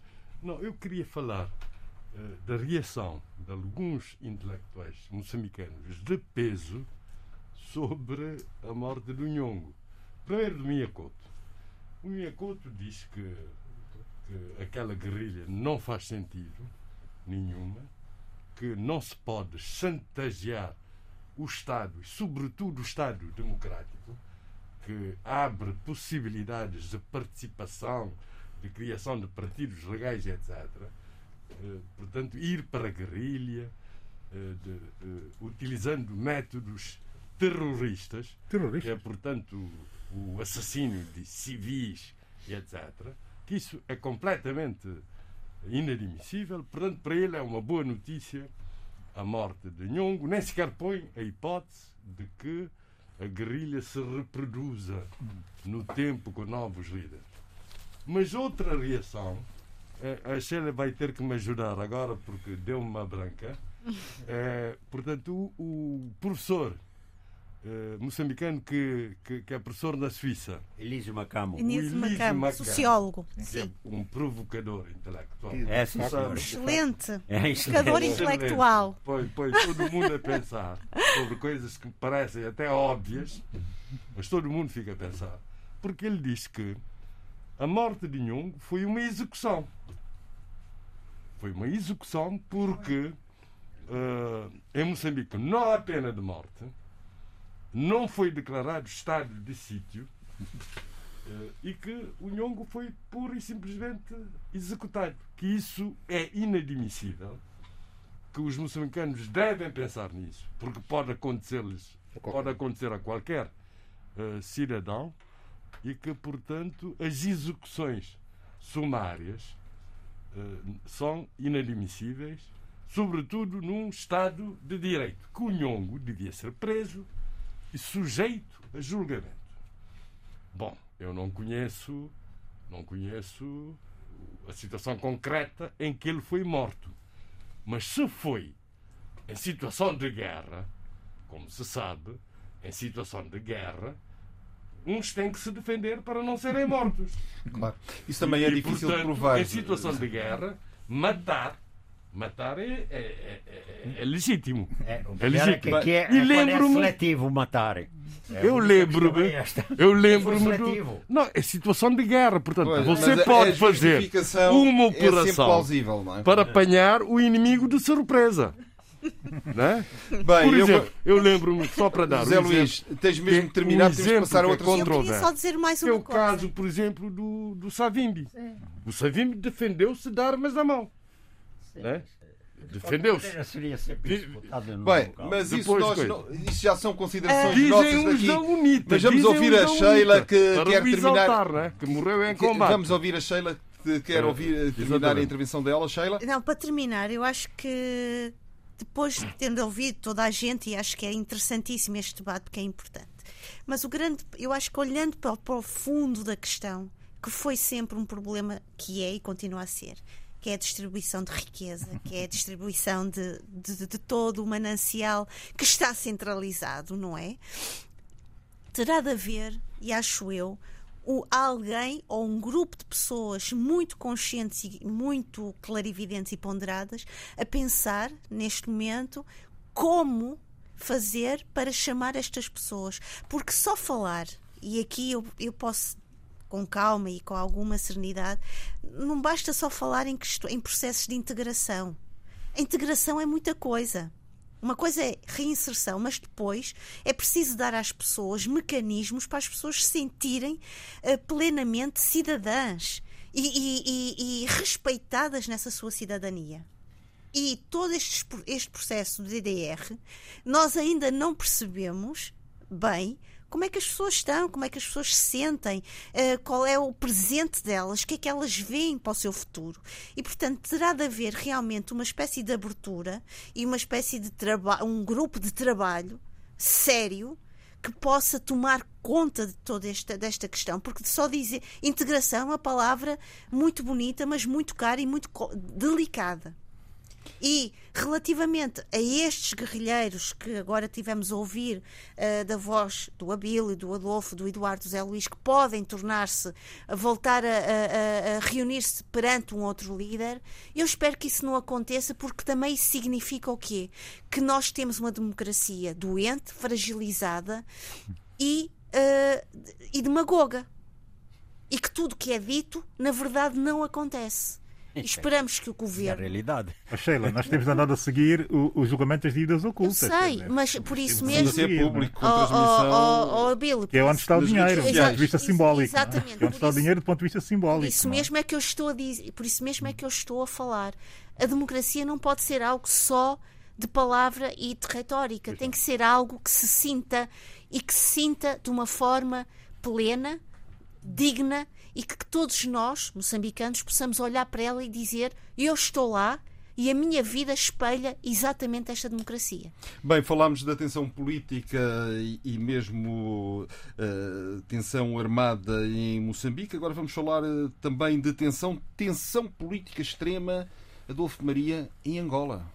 Este, isso, isso no dia em que, hoje, sexta-feira, o Presidente da República fala uh, ao país na abertura de mais uma, um ano legislativo.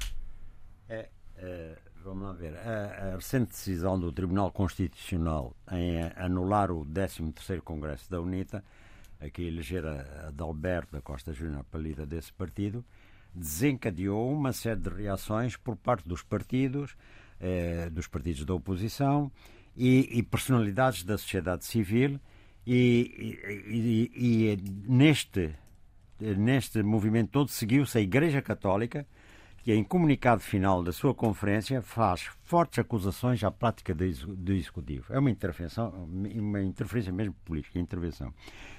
Em reação, as hostes do governo reagem de forma belicosa. O deputado do MPLA, João Pinto, diz que a missão da Igreja não é fazer política. O general Furtado acusa a oposição de preparar o terror e fala em prontidão das Forças Armadas. A somar estes acontecimentos todos, Eis que um grupo de personalidades do MPLA escolheu Irene Neto para apresentar uma moção de estratégia do, ao próximo congresso do, do, do, partido, que é em dezembro, não é? E onde se proporá um candidato à presidência do MPLA em concorrência com João Lourenço. Ontem, o ou antes de ontem, o engenheiro António, quer dizer, na quarta-feira, creio eu, eh, o engenheiro António Venâncio acabou de anunciar a sua candidatura à presidência do MPLA no próximo Congresso. Boas notícias, pluralismo, não é? Portanto, e, e hoje, sexta-feira, no momento em que estamos a gravar este, este programa, o Presidente vai discursar na Assembleia Nacional sobre o Estado da Nação. Agora, é uma expectativa, né? ele vai falar sobre a situação política do país. É, é preciso aguardar com a máxima atenção. Mas expectativa grande também em relação à realização das eleições autárquicas. Não, isso nem vale a pena. Eu acho que estão adiadas, porque agora toda a gente está a pensar nas legislativas. Nem mesmo aquela a oposição que esteve tão interessada, eh, agora já deitou, eh, na minha opinião, eh, passou para o segundo plano. A questão agora é, é, é, é a disputa do poder ao mais alto nível. O resto depois se verá. E nisso estão todos empenhados. Uh, reparem uma coisa, os bispos disseram, chegaram a este ponto de dizer o quê?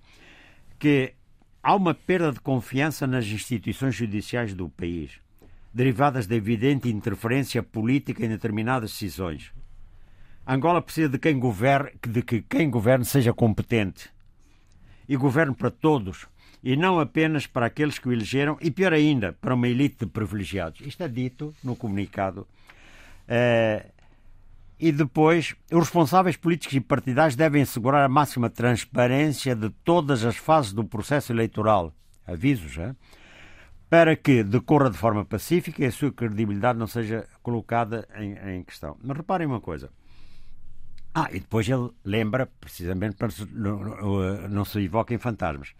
É, é, é não, é, no respeito à reconciliação nacional, recordar desnecessariamente episódios tristes da nossa história recente, que nem sequer fazem da, da parte da experiência de muitos eleitores, isto é importante, não é?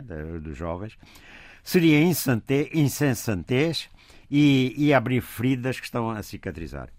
Bom, seja por, eh, em reação, o governo eh, entregou, fez uma entrega formal ao anúncio apostólico do país e à Conferência Episcopal de, de, de São Tomé, e, de Angola e São Tomé, a CEAST, os instrumentos jurídicos para permitir a implementação do acordo quadro rubricado em 2019 para a Santa Sé. Portanto, há aqui uma tentativa de. Bom, mas o que é certo é que para este sábado estão propostas eh, eh, manifestações por 12 organizações juvenis. Né? Claro que à frente disto está a Jura da, da UNITA, mas ah, são outras 12, desde a plataforma de intervenção do Quilhama Quiache à, à, à, à, plataforma de Casenga em Ação, os Jovens Unidos por Causas Justas, as Mulheres pelos Direitos Sociais e Civis e até os taxistas de Luanda. Bom, uh, e o Movimento de Estudantes de Angola, o MEA.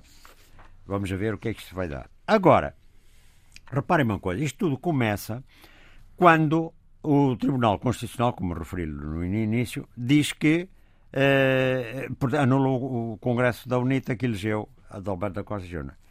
Mas nessa, nessa resolução, dos 11 membros do, do Tribunal Constitucional, eh, quatro deram, eh, disseram que estavam viagens, não estiveram presentes na votação. e, e, e seis votaram a favor. Mas dos sete que estavam presentes, um, uma juíza votou contra.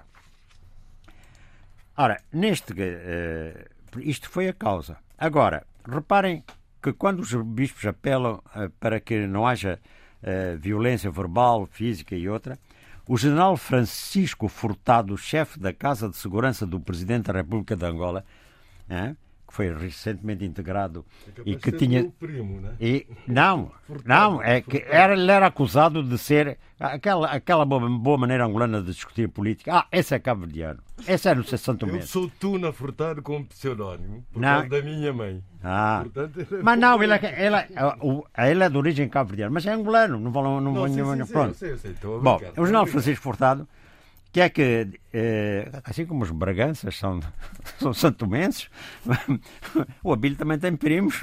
Bom, o general eh, Francisco Furtado. Guimarães. Não me crie problemas, camarada. Nem a minha família, se faz favor. O general Francisco Furtado, chefe da Casa de Segurança do Presidente da República, pediu esta semana prontidão às Forças Armadas hum, face à estratégia errada e irresponsável dos partidos políticos da oposição que acusa de intimidação e terror. Eh, portanto, vocês estão a ver os caminhos que estão a ser apontados. Eh, e como disse Irene Neto, eh, então publicou, fez um comunicado dizendo que eu esclareço a opinião pública e a massa militante que não fecho as portas ao convite para apresentar uma moção de estratégia e uma lista à liderança do MPLA no próximo Congresso, mas estou neste momento empenhado numa única missão, provar que o meu marido está inocente, ele que se encontra preso. E a- Isabel dos Santos não vai. Não, não, não, isso é outra, isso é para a segunda, Bem, uma é segunda melhor etapa. não, não irmos por aí, porque senão Agora- não temos tempo para os outros temas. Agora, eh, então, apareceu a proclamação de António Venâncio, que é assim, aos angolanos, no país e no estrangeiro, comunico-vos que acabei de formalizar hoje, junto à direção do meu partido, a minha pretensão de candidato ao, eh, ao cargo de presidente do MPLA. E é um engenheiro que, eh, portanto, é licenciado em Engenharia pelo ISEC da União Soviética, foi diretor técnico do Museu Agostinho Neto. Portanto, a mim, eu, eh, neste momento, eu, eh, há várias, várias, digamos, várias, vários fatores de- desta crise. Eh, Em comentários feitos eh, anteriormente neste programa, tenho salientado o agravamento da tensão política né, e as suas causas. Mas agora, neste momento, né, as dificuldades do João Lourenço são enormes. E eu ponto quatro razões. São cada vez mais graves as condições económicas e sociais em que vivem as populações eh, em Angola. E isso origina um descontentamento em relação à governação e, ao mesmo tempo, receptividade a- ao discurso oposicionista. Isto é uma a primeira razão. A segunda é que subiu de nível o grau de organização e o discurso da oposição. É, da oposição partidária, eh, organizada. Né? E, e- e esse discurso encontra eco cada vez mais alargado. Quer dizer, alargado mesmo em franjas do, largas franjas do MPLA. Os erros do Executivo provocam o descontentamento em vários setores da sociedade civil que são afetos ao MPLA. E isso tem levado a quê? Tem levado a que um, há um distanciamento de várias personalidades eh, que repudiam os métodos antidemocráticos. De personalidades do- da área do MPLA. Por outro lado, que é a quarta razão que eu vejo, as divisões no seio do MPLA aprofundam-se cada vez mais. Havia duas correntes. Uma a de, de, adepta do José Eduardo Santos, chamemos a gidoardistas, e outra de João Lourenço, lourencistas, chamemos assim. Bom, agora apareceu, embora ela já existisse dissimulada, apareceu a corrente dos saudosos de Agostinho Neto, que, na minha opinião, facilmente fará uma aliança com os gidoardistas. Aliás, neste momento está lá Zé Eduardo no terreno, né? que é, é a pessoa mais carismática para poder reunir, eh, para fazer, digamos, alguns, alguns consensos numa certa área. Pronto. É isto que eu tenho a dizer. Agora, Bem, está os feita, a análise, está feita a análise do Adolfo Maria, a situação eh, política na, em Angola. Situação política, também a conhecer eh, desenvolvimentos. Uh, uh, Abílio Neto em São Tomé e Príncipe, porque finalmente há um novo uh, ministro das Finanças, que, acaba, que acabou por ser nomeado por Carlos Villanova, por indicação do Primeiro-Ministro. E há também uma notícia importante esta semana: a demissão do diretor da Rádio Nacional por assédio. Sim, por assédio sexual a uma estagiária uh, da emissora. Eu não quero tecer grandes considerações sobre esse assunto. Ele está suspenso. Supõe-se que tenha sido aberto um processo uh, disciplinar, naturalmente.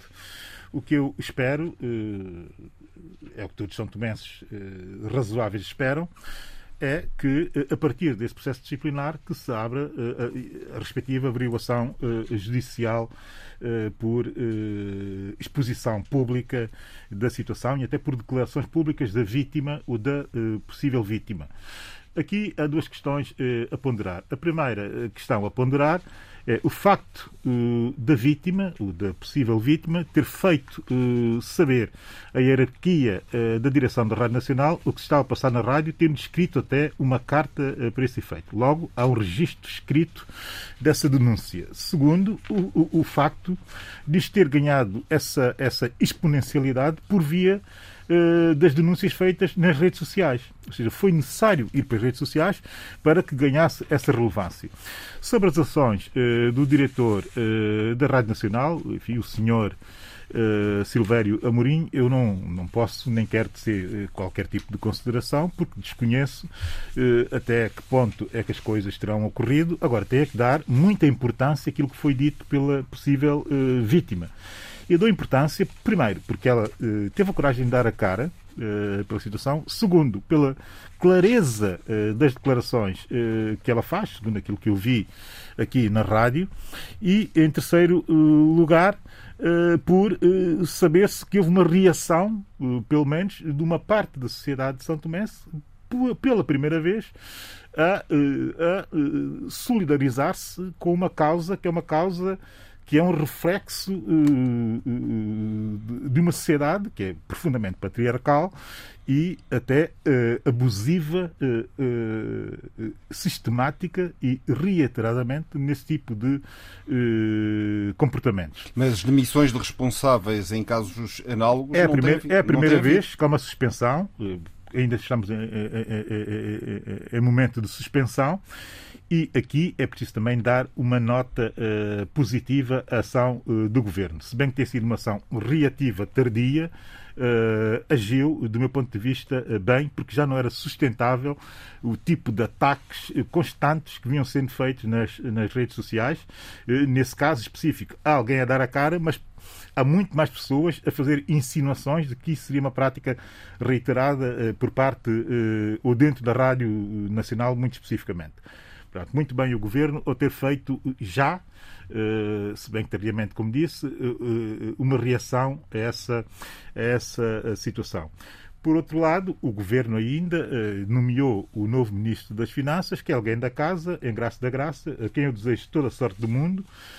sei que ele não vai fazer milagres, mas sei que ele pode fazer, fazendo só um normal, eh, já será um Ministro das Finanças brilhante comparativamente com o Ministro das Finanças uh, anterior. Logo, e como é que vês o facto de ser um de, do atual eh, do novo Ministro das Finanças ser um homem que vem da assessoria do anterior Presidente? Uh, aqui também eu acho que esteve bem uh, o governo.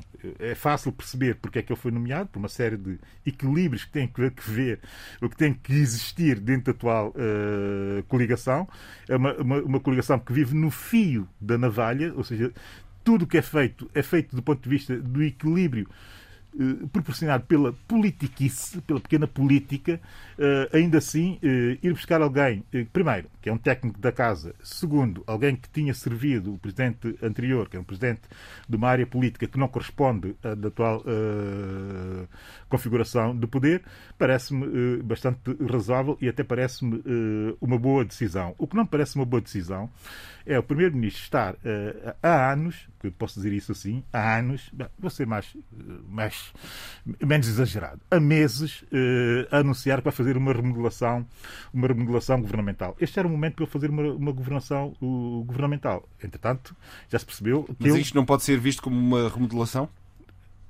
Mudança de um ministro por demissão do outro ministro. Quer dizer, isto- Muito limitada. Eu tinha que me rir imenso que era para considerar isso uma remodelação do governo, um governo que está fraquíssimo e toda a gente sabe que o governo está muito fraco e que o governo precisa de muito mais oxigenação e não é isso que vai oxigenar o governo. Até porque essa figura do Engraço da Graça é um, um- um- quadro técnico de perfil eh, de low profile eh, que não eh, consegue projetar eh, capacidade política eh, que não se conhece e que ele não tem, com certeza. E o que o governo está a precisar é, de facto, de alguém que projete uma nova imagem política eh, do governo, que tem eleições daqui por um ano e porque é preciso mudar quase que por completo a ideia que se tem da governação. E não é esse só, só exclusivamente esse mudar o Ministro das Finanças, por razões de demissão do anterior, que isso acontecerá. acontecerá. Pronto, por mim, eh, essa é a situação atual. Três notas muito breves sobre São Tomé e Príncipe, e notas que eu tenho mesmo que dar. A primeira nota, eh, o falecimento eh, de um histórico eh, político São Tomé, um histórico da MLSTP, Manuel Vaz, que com quem eu tenho uma relação, tive uma relação eh, muito estranha, eh, e já vou dizer porquê, mas antes disso deixar aqui as condolências eh, à família e deixar também a minha admiração, apesar de ser um contestatário profundo da ação política de Manuel Vaz, não deixo aqui de lhe prestar a minha grande homenagem. E porquê é que eu presto a grande homenagem? Porque eu tinha ideia e cresci com a ideia e acompanhando a carreira de Manuel Vaz, acompanhando também a carreira política ou a história política de São Tomé e Príncipe, e eu tinha essa ideia de Manuel Vaz. Na fase da transição para a independência, eh, que ele era, fazia parte da Cívica, da Associação Cívica para o MLSTP, daquela figura revoltosa que eh, tinha uns discursos muito inflamados, eh, extraordinariamente radicais, um combativo e um combatente, eh, um revolucionário, se quisermos, e que eh, terá, eh, de facto, sido, naquela altura, um grande mobilizador para as ideias eh, independentistas que nós tínhamos naquela altura.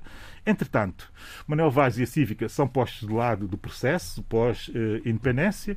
Eh, ele regressa ainda na Primeira República como um recuperado para a Primeira República e aqui vem a figura sinistra de Manuel Vaz, porque ele foi o ministro eh, político, o ministro da propaganda, o ministro da informação na Primeira República, portanto foi a voz da ditadura eh, da Primeira República. Entretanto, Manuel Vaz também consegue ser, ainda na Primeira República, uma figura luminosa.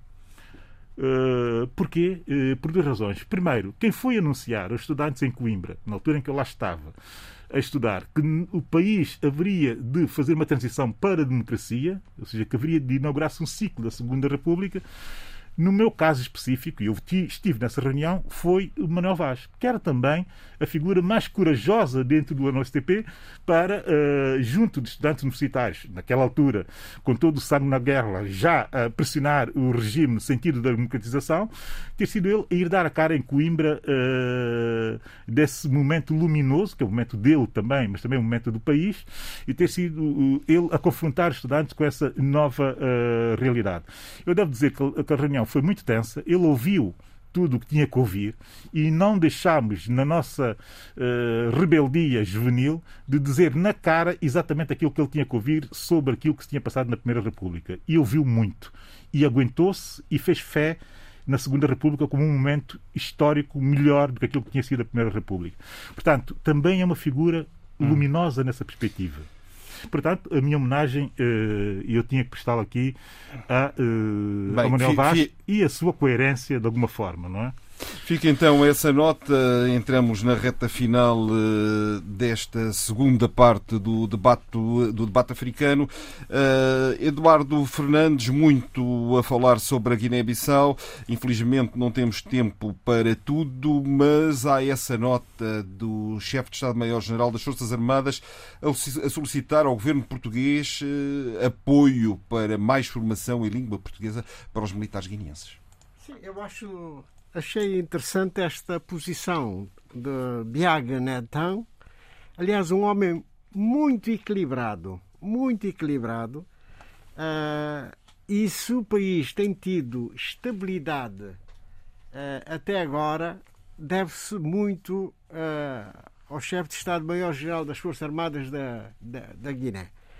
Uh, portanto, ele tem conseguido, de facto, apaziguar os ânimos em momentos críticos da Guiné-Bissau e, portanto, uh, acho que foi uma boa escolha, digamos, a, a nomeação de Biag Nantam para chefe de Estado-Maior-General das Forças Armadas Guineenses. É?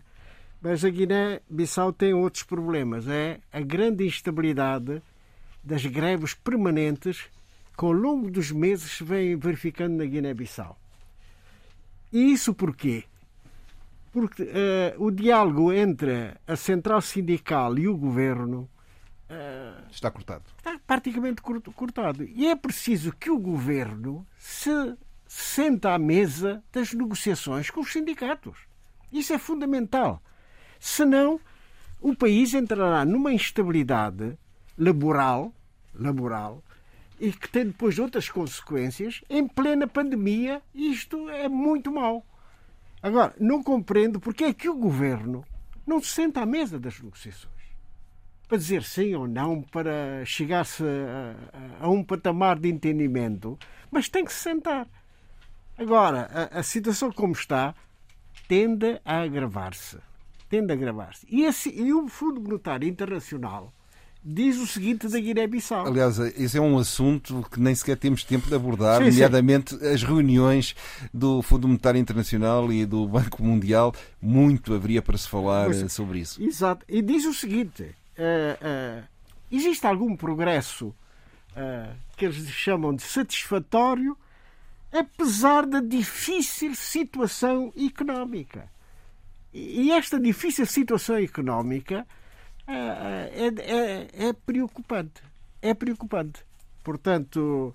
Portanto, não se pode baixar os braços. Não, não, e não se pode baixar a guarda mesmo, porque a, a, a Guiné-Bissau precisa ter um grande impulso em termos económicos. É? E estão reunidas algumas condições para que isso aconteça, nomeadamente a quarta ronda do Fundo Monetário Internacional, que disponibiliza elevados valores para, para os nossos países. Quase todos uh, foram abrangidos, chamado a quarta ronda de alívio da dívida. Não é? E é preciso depois saber utilizar esses recursos. Não pode servir para para, para os amigalhaços. Isso não.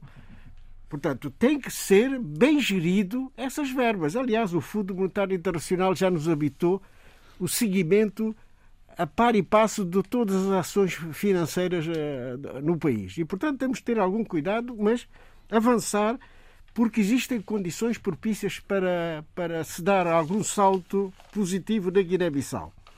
Eu gostaria ainda de falar uh, sobre uh, as prisões sobre as prisões, uh, a detenção do militante do PRS. De um militante do PRS, mas é, é, é uma coisa quase rotineira na Guiné que é preciso acabar. Não é? O Ministério do Interior manda prender e depois libertam. É, é, algo que não que não não está bem, não está dentro, não é constitucional sequer, não é? A forma como e mais violação dos telemóveis dos, dos, dos detidos. Uhum. Bem, nós estamos praticamente no fim. Deixa-me só fazer-te uma pequenina Estão. provocação. E a visita do presidente Umar Sissoko Embaló à França? Olha, para mim foi até uma grande surpresa, porque já, houve, já tinha havido várias tentativas do encontro com Macron, mas desta vez parece-me que finalmente o presidente francês acaba por, por receber o, o presidente da Guiné-Bissau, não é? E, portanto, isto é uma boa notícia para, para a Guiné-Bissau. Mas, mas, eu não queria acabar este programa sem dizer o seguinte: aquilo que se passou com a seleção guineense em Rabat, no Marrocos, é vergonhoso. E também o que se passou com a seleção de, a seleção de Angola, que ficou retida no Gabão? Sim. Outra, outra, Outro caso outra também vergonha. vergonhoso. Também vergonha. vergonhoso. E terminamos então esta segunda parte do debate africano. eh, em estúdio, Sheila Khan, Adolfo Maria, Eduardo Fernandes, José Luís Alfaro Almada e Abílio Neto. Este debate contou, devido à deslocação de João Pereira da Silva a Cabo Verde para cobrir as eleições presidenciais com eh, João, eh, com a moderação de João Costa Dias. Então, até para a semana. Debate africano. Cinco vozes. Cinco países. A análise dos principais assuntos da semana. Na IRDP África.